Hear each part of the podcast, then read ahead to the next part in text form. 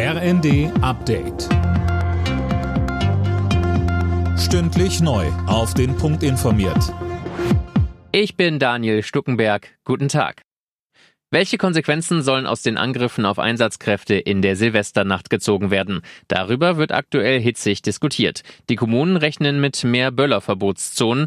Das bringt nichts, findet man bei der Deutschen Feuerwehrgewerkschaft und spricht sich beispielsweise für Dashcams an Einsatzfahrzeugen aus. Sprecher Manuel Barth sagt in der ARD, Es ist natürlich ein Teil, ne? das ist eine Präventionsmöglichkeit, beziehungsweise auch um Leute äh, gerichtssicher dingfest machen zu können, dass man einfach das aufzeichnet, was diese Leute tun. Aber Fakt ist, dass wir natürlich in die Prävention müssen. Wo kommt das her und warum ist das so?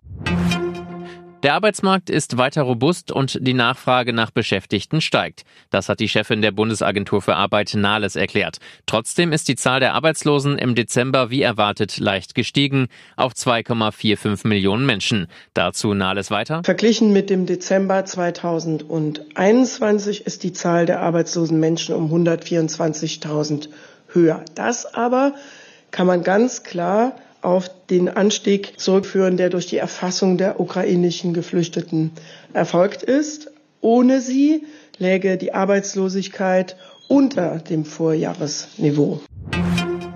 Am neuen LNG-Terminal in Wilhelmshaven ist der erste Tanker mit Flüssiggas angekommen.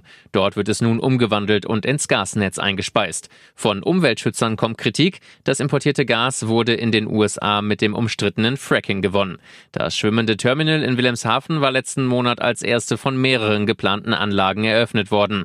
Deutschland will sich damit unabhängiger von russischem Gas machen.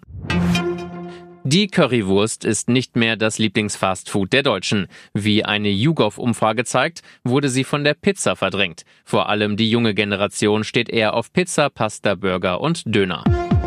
Alle Nachrichten auf rnd.de